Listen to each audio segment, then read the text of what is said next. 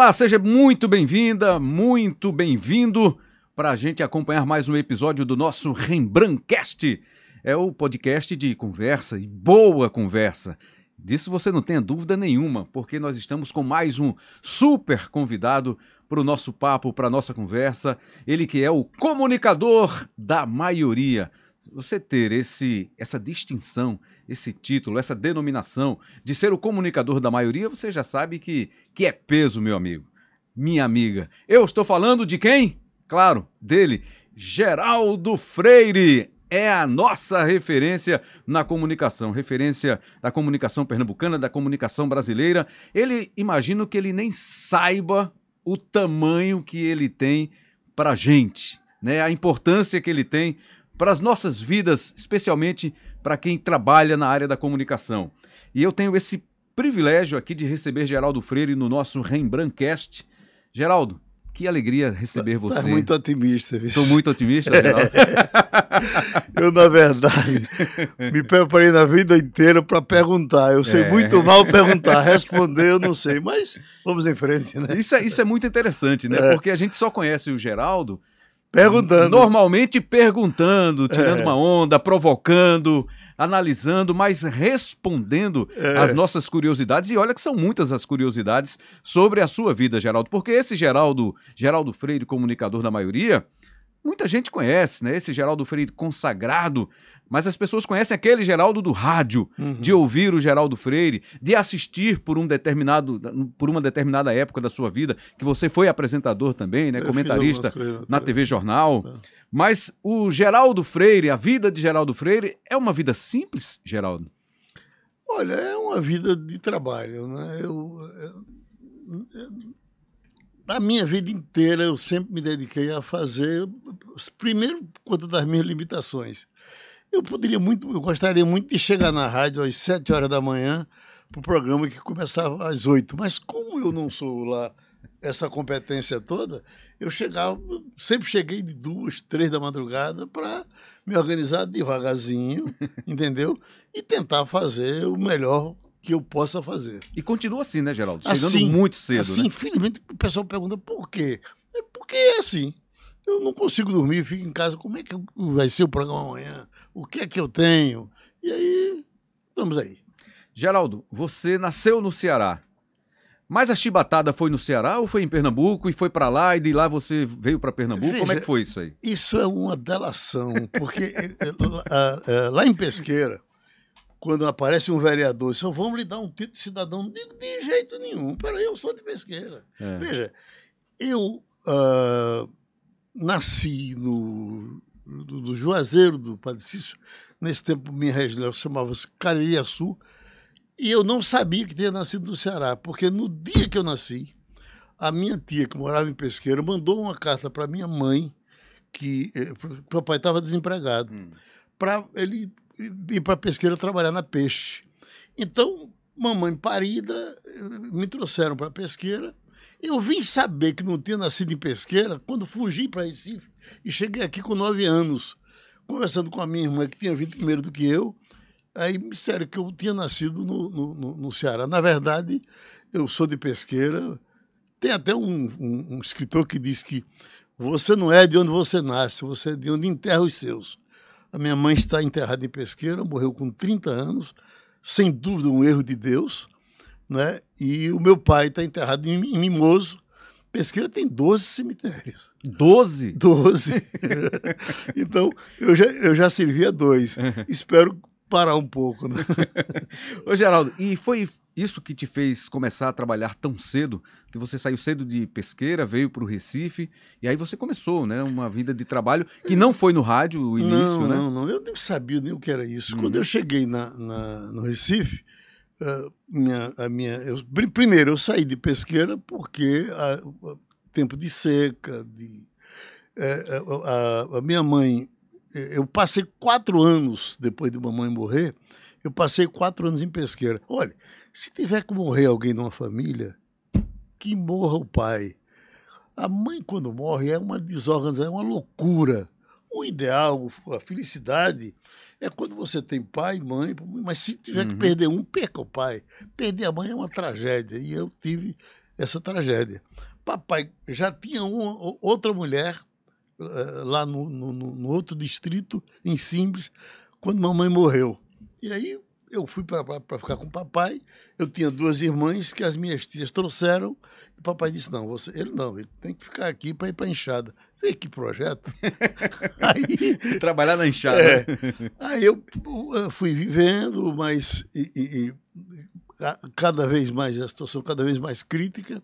Aí, com nove anos de idade, eu tinha vindo, eu vim aqui uma vez e tive uma ideia mais ou menos de como seria. Uh, uh, eu vim com o papai até.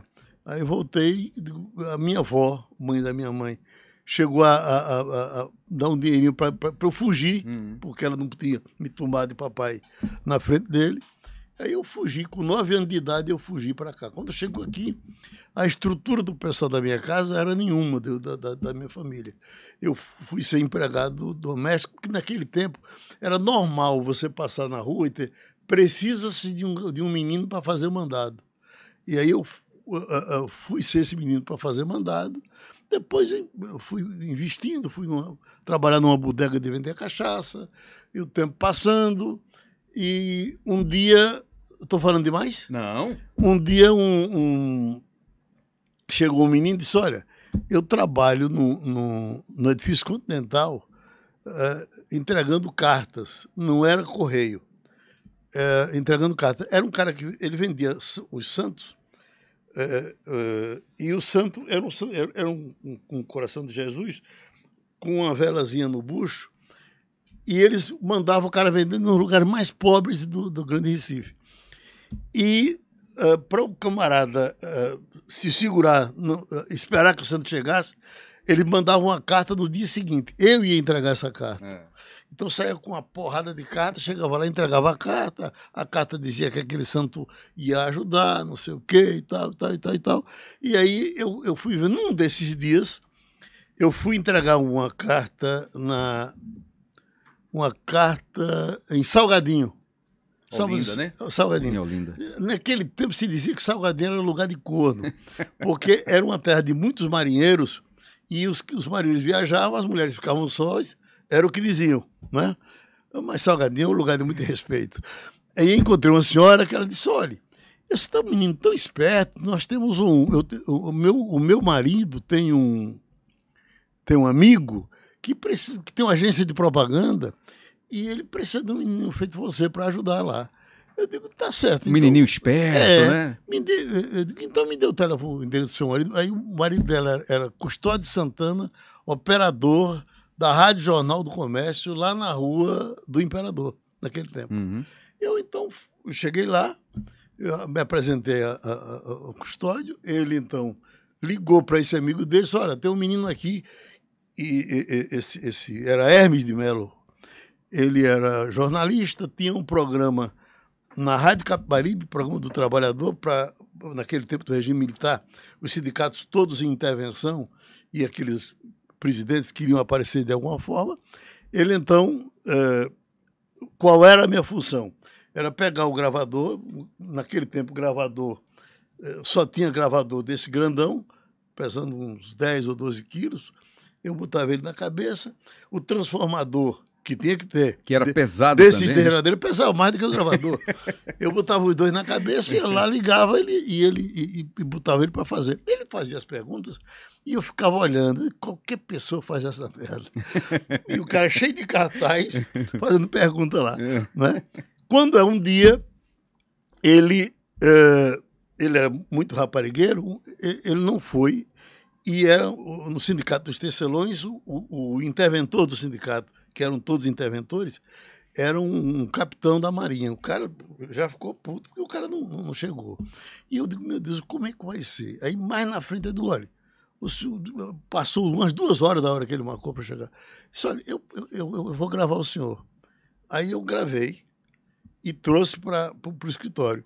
E fiquei esperando ele no escritório, que era ali no edifício ao Anel de Ouro, era por trás da igreja de Santo Antônio, terceiro andar. Aí eu fiquei, quando é sete da noite, ele chega todo assanhado. O que foi, menino? O que foi que eu, que foi que eu vi lá? Eu digo, olha, o senhor não foi, o homem estava puto. E se foi, meu Deus, você fez o quê? Eu gravei. Você tá doido? Você gravou? Eu gravei. Agora, o senhor pega aí. Eu, Se quiser, aproveita, senão. E bote fora, porque não devo estar prestando. Mas eu fiz, para quebrar seu galho. Aí ele disse: liga aí. Eu liguei, ele ouviu.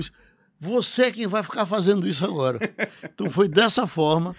Aí, a partir daí, era o programa comprado na rádio, era, o programa entrava às 5 horas da manhã.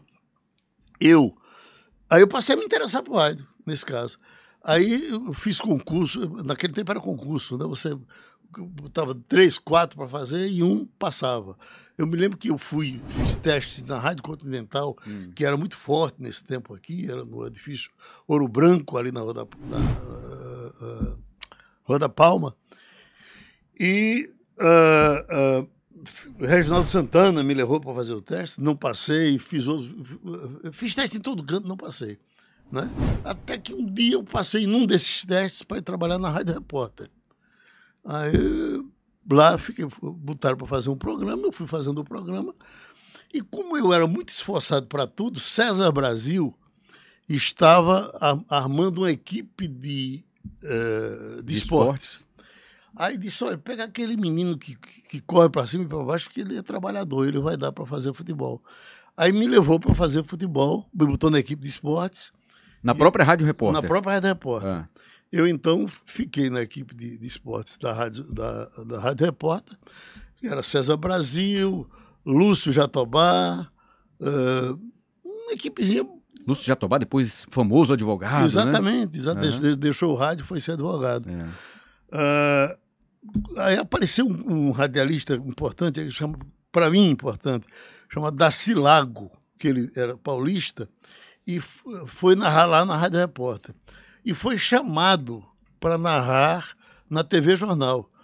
Naquele tempo, eram os tapes que eram feitos no domingo para apresentar na quarta. Não tinha nada de fazer ao vivo. Uhum. Não. Eles gravavam os tapes, na quarta eles botavam no ar. Eu então fui trabalhar. Ele disse: Não, eu quero levar o menino. Aí me levaram para a TV Jornal é, e muito mais para aparecer, porque a, a, briga era grande, Canal 6 e Canal 2.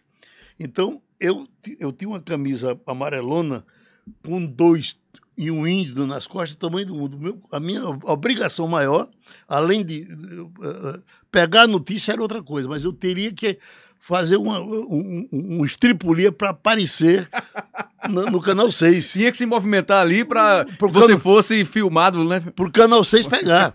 Aí eu corria, então, era um inferno, o pessoal tirando do ar. E aí comecei, eh, fiz, uh, tive uma, as coisas melhoraram. Eu, uhum. eu fui aprendendo com, com o passar dos tempos. Né?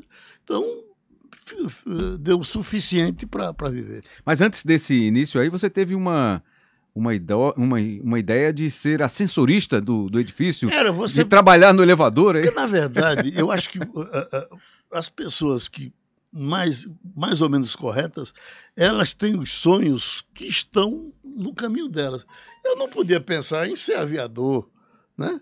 Mas eu, quando eu pegava, eu subia no JK, que esse meu patrão lá, do, o dono da agência, trabalhava no, no, no, no JK, ele não, não era bem trabalhável, ele deixava o paletó e ia para a rua vender propaganda. E o paletó dele estava sempre lá. É. Né? E eu subindo, eu vi aquele cara, o assessorista, subia. Eu digo, pô, que negócio arretado, rapaz. Eu quero ser esse negócio aí. aí não, não, não, não. Foi, me apareceu a rádio e eu a, a, a, televisão. Aí quando eles. Uh, houve um tempo que. Uh, uma, pediram uma transferência, me levar para a Rádio Jornal. E eu então fui para a Rádio Jornal para fazer um programa. Aí já era um programa de música. Hum. Era a musicalíssima é uma parada. A Rádio Jornal foi musicalíssima por um tempo, quando uh, Ribas Neto foi diretor de programação, e tinha essa musicalíssima é uma parada. Gomes Neto era o diretor-geral da rádio, e eu apresentava esse programa. E eu, eu, eu pensando, meu que é que eu vou, o que é que vai ser da minha vida? Eu na Rádio Jornal do Comércio, que era uma coisa assim, pomposa, né? Uh, o que é que eu vou fazer da minha vida? Eu digo, sabe de uma coisa? Eu vou falar pouco. Aqueles caras falam demais e às vezes eu tô como ouvinte, eu canso de ouvir Hum. aquilo. Eu me lembro que Aldemar Paiva tinha um programa, naquele tempo você tinha um negócio chamado cacheta, que o comércio todo do Recife anunciava no rádio. Aí eu me lembro que eu estava uma vez em casa ouvindo o programa de Aldemar Paiva, Pernambuco, você é meu. Ele leu um comercial 2, 3, 4, 5, 6, 7, 8, 9, 10, era um programa que tocava freio. Aí lá na frente ele disse: Esse programa também tem música? Não parece, mas tem. Porque isso da- dava, dava a, a- a noção exata de que você fala, se falava muito. É. Eu então, eu com medo, então eu só anunciava a música e seguia em frente. Anuncia... Então o programa que eles tocavam hum, na casa aí das, das eh, eh, o- 10 músicas, eu passei a tocar 25, 30, entendeu? Quando é um dia, chega ah, ah, a- a- doutor Paulo Pessoa de Queiroz, que era o, o- o dono, tinha morrido. Não tinha morrido, estava com Alzheimer, o doutor Pessoa de Queiroz, foi a Gomes Neto e disse, Gomes, eu estou vendo aqui o Ibope, a rádio é zero de canta a canta. E nesse horário, que era de nove ao meio-dia, nesse horário é uma disparada de audiência que eu estou impressionado com isso. O que é isso? O Gomes Neto disse, olha, é um menino que tem aí que está fazendo. Aí ele disse, ih, rapaz, eu vou ouvir esse menino amanhã. Aí ouviu e ah, correu para Gomes Neto. Gomes, o menino é uma merda, Gomes. Tire ele amanhã. Ele já não faz mais amanhã.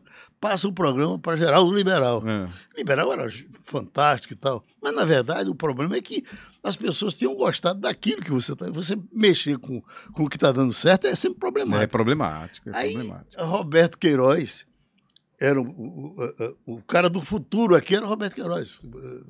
Tinha chegado de Caruaru, tinha se transferido da Rádio Jornal para a Rádio Olinda, para armar uma equipe de esporte Hum. na Rádio Olinda e entrar numa uma, uma rejuvenescida na rádio. Aí eu, o Gomes Neto me chamou e disse: Olha, então você já está demitido hoje. Eu digo, é meu, tá bom. Aí eu liguei para Queiroz. Eu disse: Olha, Queiroz, eu fui demitido. Se fosse demitido, foi. Porque e nesse tempo é bom dizer que eu fazia futebol, eu, eu fazia repórter, Rádio Jornal. repórter rolando Aham. É, e fazia o programa. Eu trabalhava todos os dias. Eu, eu passei pelo menos perto de 20 anos eu trabalhando sem folga e sem férias. Porque é, eu fazia. é, durante a semana eu fazia programação e você que é do futebol sabe que é, é uma tragédia para o cara. Eu chegava no campo no, no domingo, aí pelas 11 horas da manhã saía de 10 horas da noite. No dia do domingo, por exemplo. É então, minha folga era essa. Né? E aí eu fiquei. se, eh, o, Queiroz disse: você vem para cá e você vai eh, começar o programa aqui, venha pronto para começar o programa aqui logo, logo amanhã. Eu digo, yes, é. Aí eu falei com o Avanildo Cerqueira, que era o meu operador lá, disse, Avanildo, aquela característica que naquele tempo era, era no, no acetato, né? Aquela característica, como é que eu faço para pegar aquilo? Ah, eles não vão mais usar, eles não querem mais Uhum. aquilo. Aí a Vanildo roubou. Não, eu disse, eu posso levar o operador? Disse, Traga, a gente precisa de um operador aqui. Aí ah, a Vanildo foi comigo e nós começamos lá, mudamos o título, era, onde era a Musicalíssima, uma parada, que era da Rádio Jornal, a gente passou a fazer a disparada do sucesso.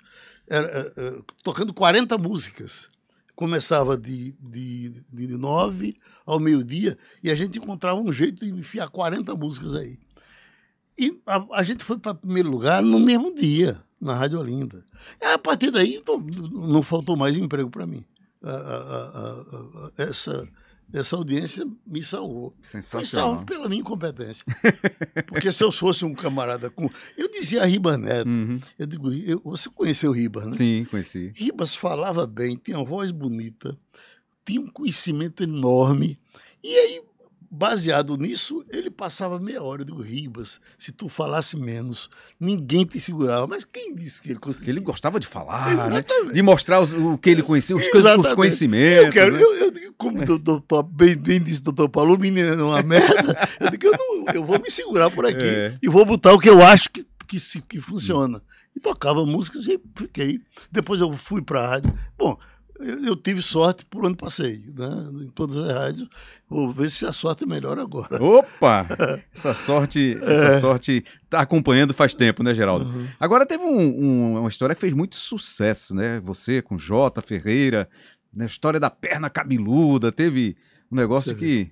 Você vê o que é, né? Fez um sucesso gente, danado. Nesses 40 anos, a melhor coisa que eu, que eu fiz na vida, eu, eu, eu sempre digo para as pessoas: olha, não subestime os conhecimentos de quem passa 40 anos apresentando debates. Uhum. Apresentando debates com o que há de melhor, na, na, de médicos, de advogados, que vem de fora. Eu não me lembro, praticamente não me lembro de alguém importante, Lula, Fernando Henrique. Eh, que, que você não tenha entrevistado, Que né? não tenha passado pelo é, programa. Né? Verdade. Né? Mas uh, uh, o grande serviço que eu tenho certeza que, que prestei foi com médicos. Os médicos. Guilherme Robalinho, Vitorino Spinelli, Ney Cavalcante, uma porrada de médicos da melhor qualidade que participavam dos debates e todo mundo gosta de ouvir médico. Esclarecedor, né? Claro. É uma conversa esclarecedora. Se tivesse um médico aqui na sala, a gente já tinha perguntado alguma coisa. Tem algum dor? Eu estou com a dor no braço. Tem alguma coisa? Médico é uma coisa maravilhosa, é. né? E aí, uh, uh, esses conhecimentos realmente eu, eu, eu, eu, tive que ter, porque tinha que me preparar para fazer o programa e, e, e fazer as entrevistas. Né? e já não sei mais o que Perna cabeluda. A perna cabeluda. É. Aí essa porra dessa perna cabeluda que foi de um problema que nós tivemos na Rádio Repórter. É. J. Ferreira era um repórter muito eficiente, um cara trabalhador e tal. E eu fazia o programa na rádio e Ferreira era o repórter no HR. E teve dia que não tinha notícia, zero de notícia. Eu digo, eu digo Ferreira, faz alguma coisa aí, inventa alguma coisa. Porque eu não tenho mais o que dizer, não. Eu já disse merda aqui. Aí ele disse, daqui a pouco entra Ferreira. Atenção, uma perna cabeluda agrediu não sei quem, não sei aonde e tal, e tal, e tal, e tal. Aí eu, eu disse, será que isso é inventado ou apareceu essa perna mesmo? Aí, como nós tínhamos diversos chamados naquele tempo se chamava repórter amador, né? Tinha um, um Nadinho Bezerra, que era de um serviço de alto-falante de Moreno, e os caras todos safos, né? Daqui a pouco já foi Nadinho Bezerra que entrou lá. A perna cabeluda também passou por aqui.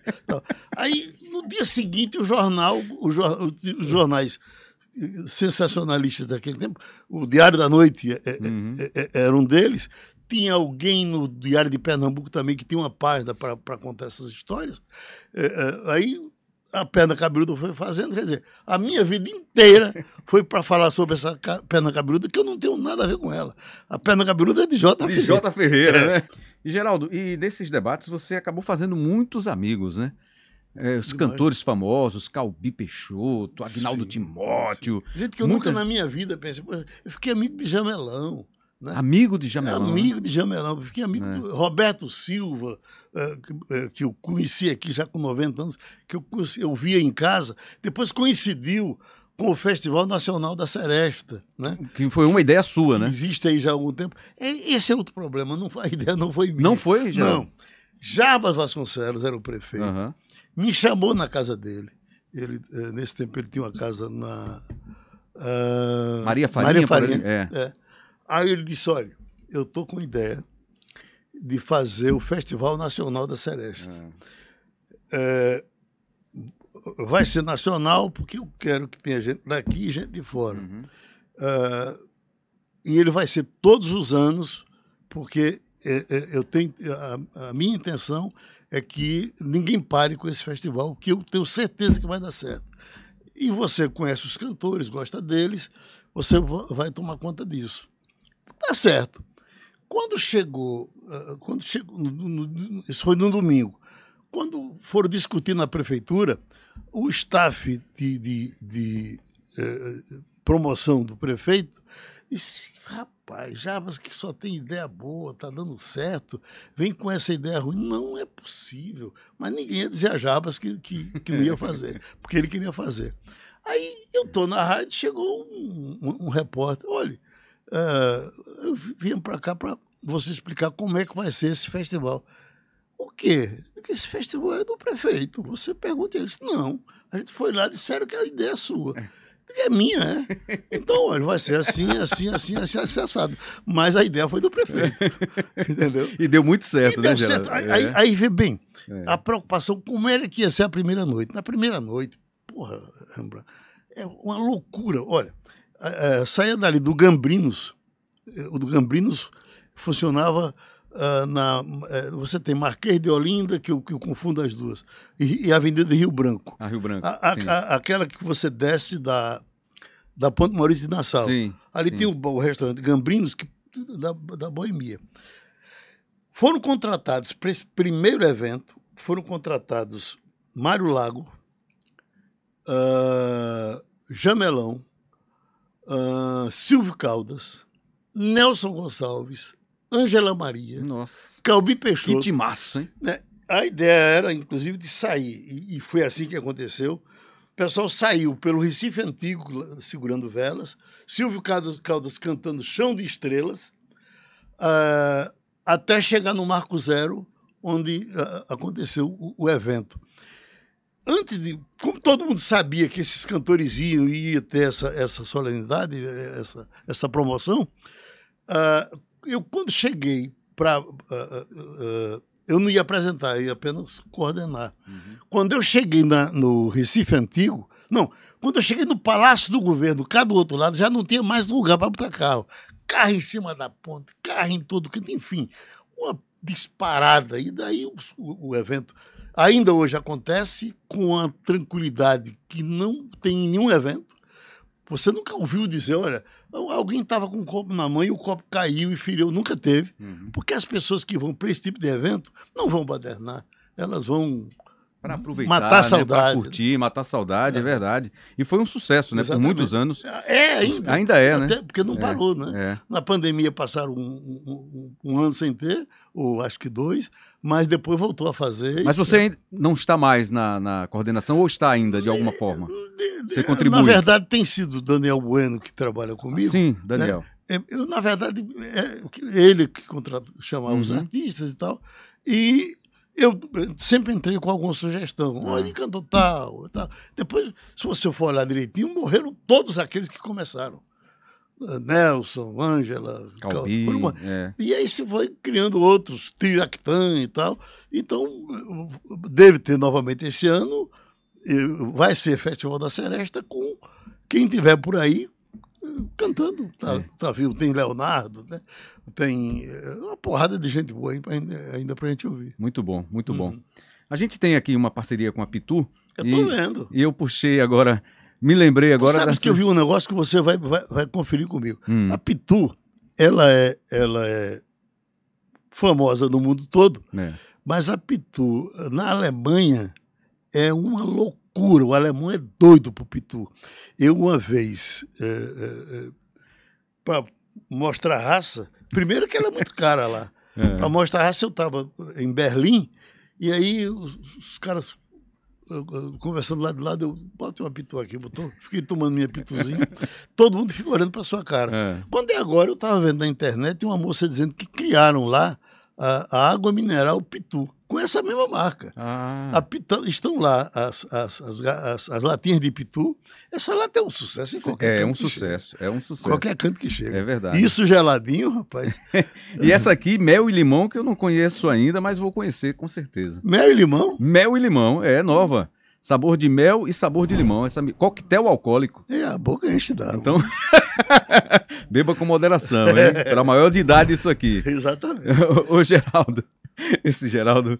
Agora, é, você tem uma, digamos, uma relação com o presidente Lula, né? O nosso presidente Luiz Inácio Lula da Silva, de entrevistas. De, e a primeira disse que foi meio que de por acaso que você teria ligado e Dona Marisa atendeu, a época Não, a nós esposa tínhamos, dele. nós tínhamos. E ela entendeu que não era, era Ana- Roberto Freire. E Ana Gouveia é eficientíssima produtora. ela, ela ah, ah, destemida, desinibida, ela ligava. Uma dessas vezes, eh, eh, ela ligou e e disse: Olha, o eh, Geraldo Freire quer falar com você. E quando ele entrou no ar, ele não entendeu Geraldo Freire, ele entendeu que era Roberto Freire. Lembra disso? Ele pensou que era Roberto Freire. E aí Conversou, conversou. Conversou. E aí eu ficava. Então Iana ligava para ele tantas vezes ela quisesse ligar de madrugadinha, é. ele atendia, sempre atendeu o telefone. É. E vinha para Recife e todo mundo queria ouvir Lula falar, inclusive nos momentos de dificuldade que ele teve. Né? Uhum. Aí ele vinha para cá, não, não digo da dificuldade das denúncias, daqueles tempos ainda que ele foi candidato três vezes antes, antes de se eleger. De ganhar, de se eleger. Aí sempre que ele veio, uh, uh, uh, ficou, ficou meu amigo. Eu, esse relógio aqui, por exemplo, eu troquei com ele. Foi? Por coincidência. Aqui atrás está escrito Lula. Ah, rapaz, é, é mesmo, é, tem. É. Tá marcado aqui, Lula. É, ele, é, Quem está nos vendo aqui no YouTube tá. Uhum. Esse é o relógio aqui que o Exatamente. Geraldo trocou com o presidente Lula. É. Muito bom. Então, nós trocamos pelo menos os dois. Eu tenho mais dois em é, casa, é. dessas trocas que a gente sempre fez. Criamos uma, uma relação muito boa. Uh, depois ele, ele uh, ficou me dando entrevista. Rapaz, ele, como presidente da República, e o que eu queria era isso, eu queria notícia. Não, não queria emprego porque eu estava empregado. É. Né? Aí eu queria notícia. E ele disse, por exemplo, quando ele, ele esteve aqui para. Ele me chamou lá no aeroporto e disse: Você não invente viagem, não, no mês de. um mês aí qualquer, hum. que eu venho aqui para inaugurar, para uh, anunciar que a refinaria vai ser em Pernambuco. E eu quero que você dê essa notícia. Agora, você não vai falar disso até lá. Aí eu sempre é isso, é. Então, nesse tempo, quem estava no governo era Carlos Wilson. Quando eu peguei o carro com o Calino para voltar, eu digo, ah, Calino, Lula me disse isso. Ele disse, tu vai guardar o segredo? Vou. Eu só vou dizer quando ele mandar. Aí segurei a, a, a parada. É, é, é, um dia fomos para Brasília e ele é, deu então o furo. E não vazou. E não vazou. É, não legal. vazou. Ele, isso, agora demorou muito depois do que ele disse, acho uhum. que um uhum. ano quase, perto de dois. Aí, então, o furo da refinaria, a transposição do São Francisco, ele me ligava, me ligava disse, olha, vem para cá que tem novidade. A gente ia, fazia. Uma dessas vezes, quando ele, quando ele entrou nos escândalos, eu estava na Rádio Jornal e é, ele estava em Petrolina. Aí ele disse, eh, bom, acertou para eu entrevistar em Petrolina. Quando eu entro lá no apartamento dele, ele disse, Geraldo, eu falo contigo porque eu não tenho vergonha. Eu digo, o que é que está havendo, presidente? Ele disse, é, ele estava sem mandato nesse tempo. Uhum. Ele disse, não, é que eu todos os dias me liga alguém do PT para dizer que você está me chamando de ladrão na rádio. Eu digo, eu não lhe chamo de ladrão. Eu, agora eu apresento um programa de boa audiência, graças a Deus, com quase cinco horas de duração. Hum, todos os dias, cinco ou seis pessoas passam por lá e chamam de ladrão. Entram e falam. Que... Não sou eu que chamo. Uhum. Agora, se você quiser, faz, faz o seguinte: toda hora que o cara lhe chama de ladrão, ele telefone, você discute com ele. Eu, eu não vou lhe defender, é. porque eu, a, a, quem tem idade para se defender disso não sou eu. Uhum. É Vossa Excelência. Aí a coisa passou, ele me deu a entrevista. Ultimamente ele está mais calado. Muito bem, Geraldo. Você está acompanhando o Rembrandtcast, é esse podcast de conversa aqui com convidados muito especiais. O nosso convidado hoje é Geraldo Freire. Geraldo que tem um estilo muito próprio, né, Geraldo?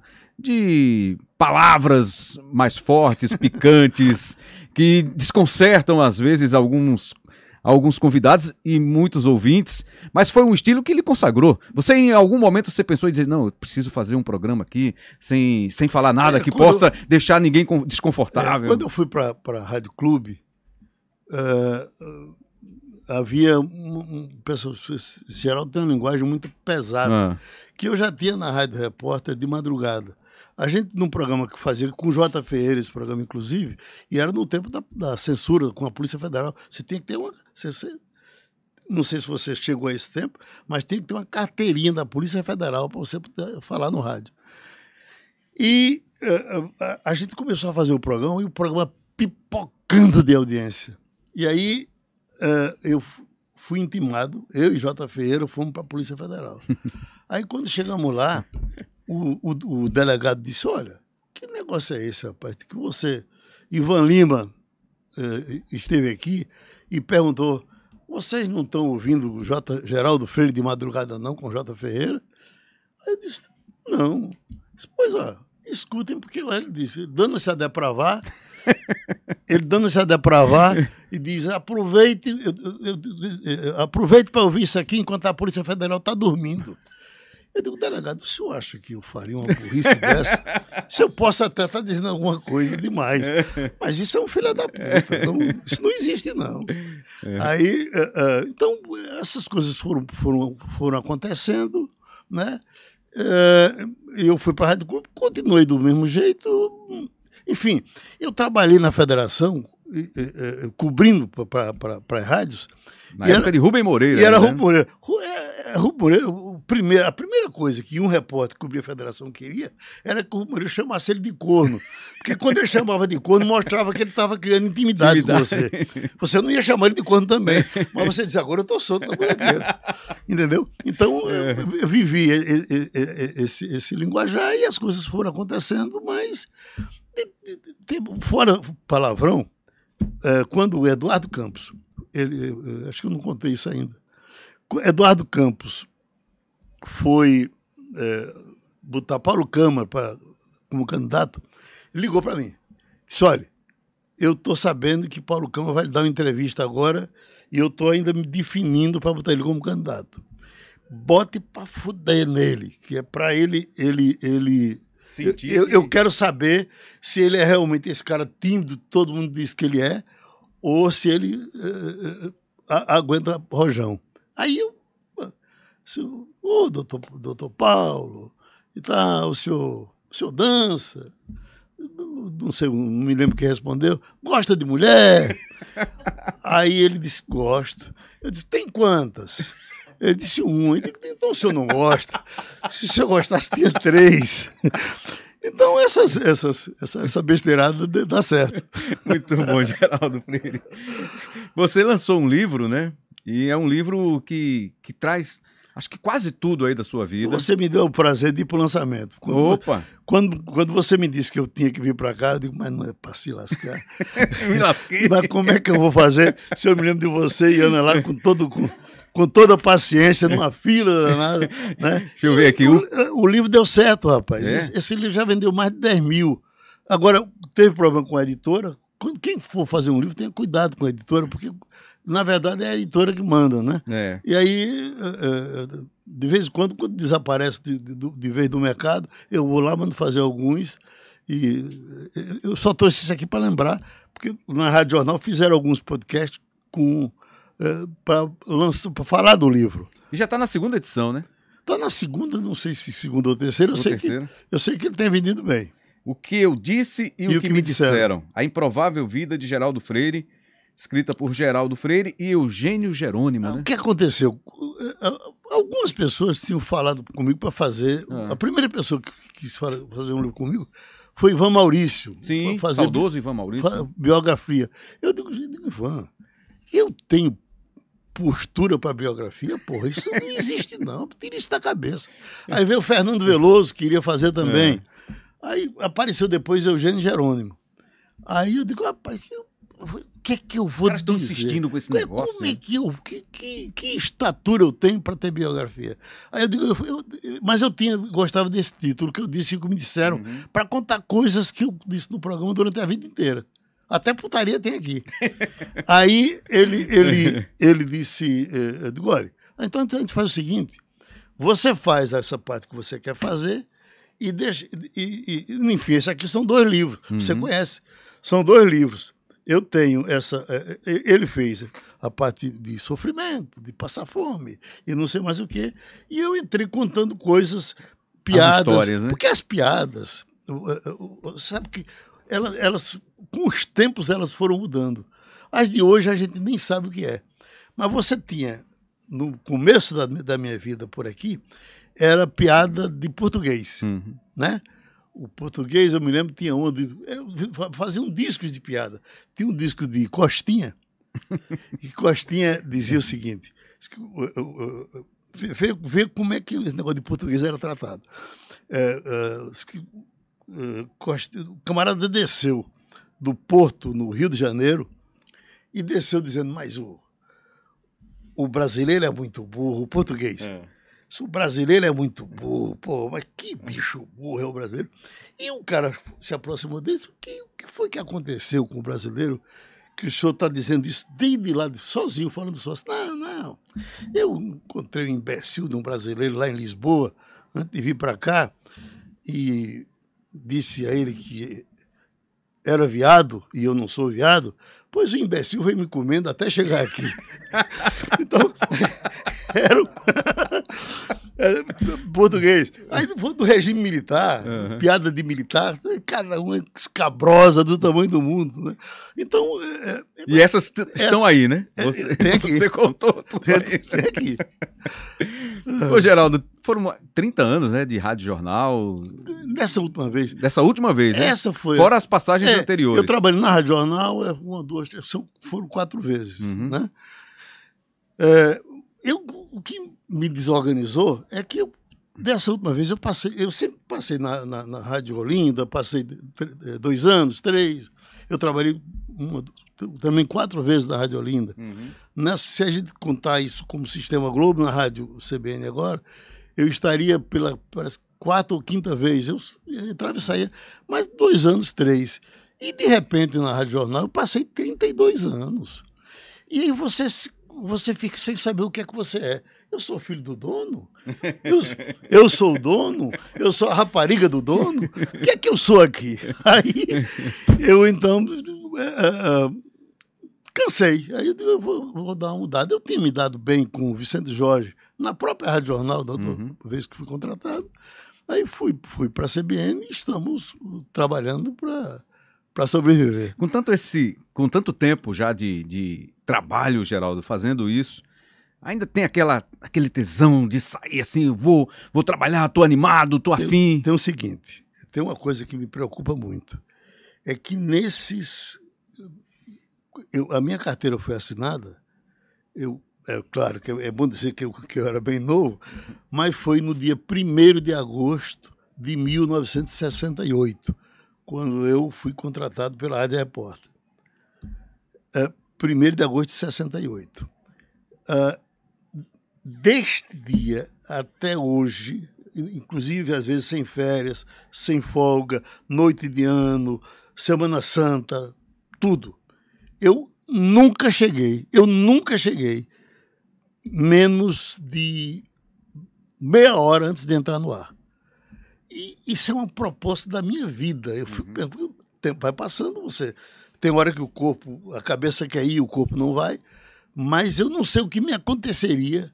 Porque quantas vezes eu começava a sonhar, eu digo, meu Deus, eh, eu estou sonhando que ligava o rádio e alguém estava me substituindo porque eu não tinha chegado. Uhum. Né? Eu acho que quase todo mundo já teve esse tipo de sonho, você quando dorme muito preocupado com alguma coisa. Essa preocupação eu sempre tive. Então, eu a, a, a, minha disposição é rigorosa, é a mesma. Algumas coisas da memória vão desaparecendo. Esse negócio de Alzheimer, eu vou ter essa porra. Viu? Vai ter? É, vou ter. E eu tô, eu tô dizendo a meus amigos, vocês estão lascados, porque eu vou ficar ligando, ligando para todo mundo. Conversa comigo, porra.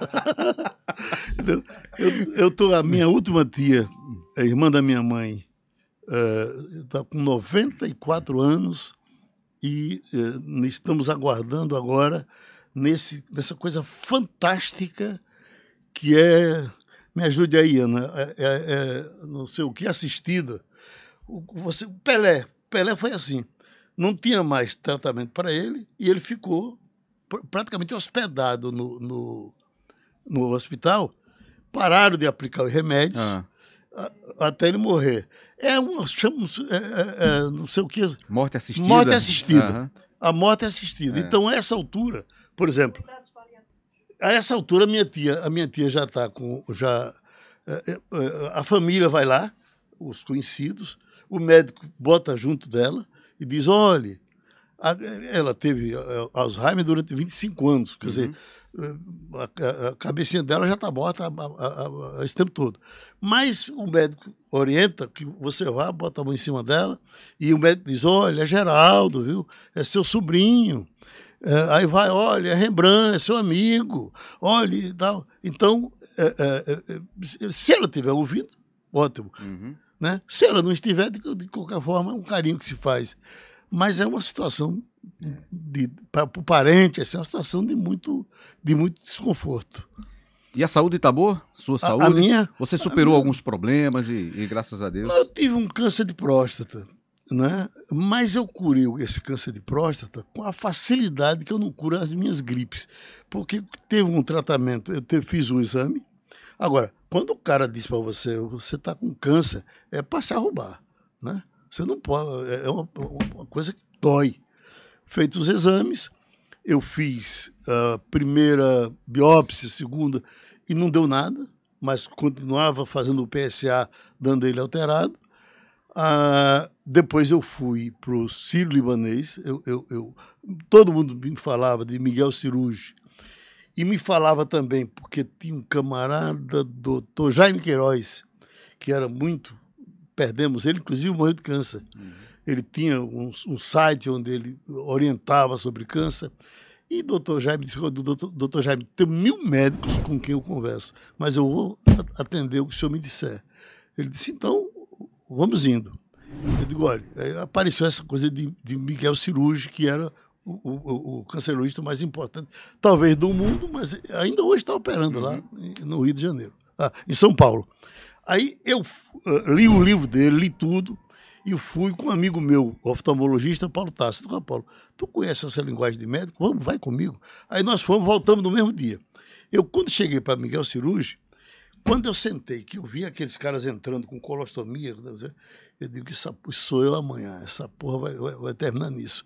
Eu tinha, inclusive, uh, uh, logo no começo, que foi Misael Vanderlei quem mandou fa fazer a primeira biópsia, eu digo, Vanderlei, uh, Misael, não enfia o dedo em mim, não, porque o doutor Amauri já enfia. Daqui a pouco eu vou ficar falado. Né? e, o pior, e o pior não foi isso, não. O pior foi lá no, no, no, no, no consultório de Miguel Cirurgi, que lá é a posição da galinha assada. Eu ficava feito a galinha assada, chegava um tru, chegava outro tru. Eu de que farda porra é essa? Bom, aí quando chegamos para Miguel Cirurgi, que ele era é, o, fodão, era o último a, a ver, quando ele, ele olhou os exames, o senhor está com câncer de próstata, tá? Sim. O que, é que o senhor acha de família, de netos? Eu digo, eu sei onde é que o senhor quer chegar. Eu, família, uma foto tá, tá demais, neto, às vezes até chateia. Agora, se eu ficar broxa, brochar uma vez ou outra desde os 10 anos, mas definitivo, eu dou um tiro na cabeça. Ele pegou, me disse, eu não lhe trato. Procure, e até aconselhou, procure radioterapia. Aí eu fui para o radioterapia. Doutor João Luiz, é o cientista desse setor. E havia o tratamento que era a, a bracterapia, é uma semente radioativa que, se joga, que ele joga em cima da, da do tumor e acaba com o tumor. Uhum. Aí eu, eh, você vai, no, não, é, não, é, não é a cirurgia, você sai do mesmo dia do hospital. Eu estive lá, ele, eu, ele me perguntou, eu digo, eu digo olha, isso, alguma coisa para perguntar? Me disseram que Mário Covas teria tido feito esse tratamento e na hora de jogar essa semente ela teria desviado e foi para a bexiga. Ele disse: Eu não, não sei se isso é verdade, não, mas pode ter sido. Mas nesse tempo eu não tinha esse instrumento aqui. Aí mostrou o computador na mão dele. Se eu agora. Eu, não é na cabeça do alfinete. Eu jogo na ponta do alfinete, ela cai em cima.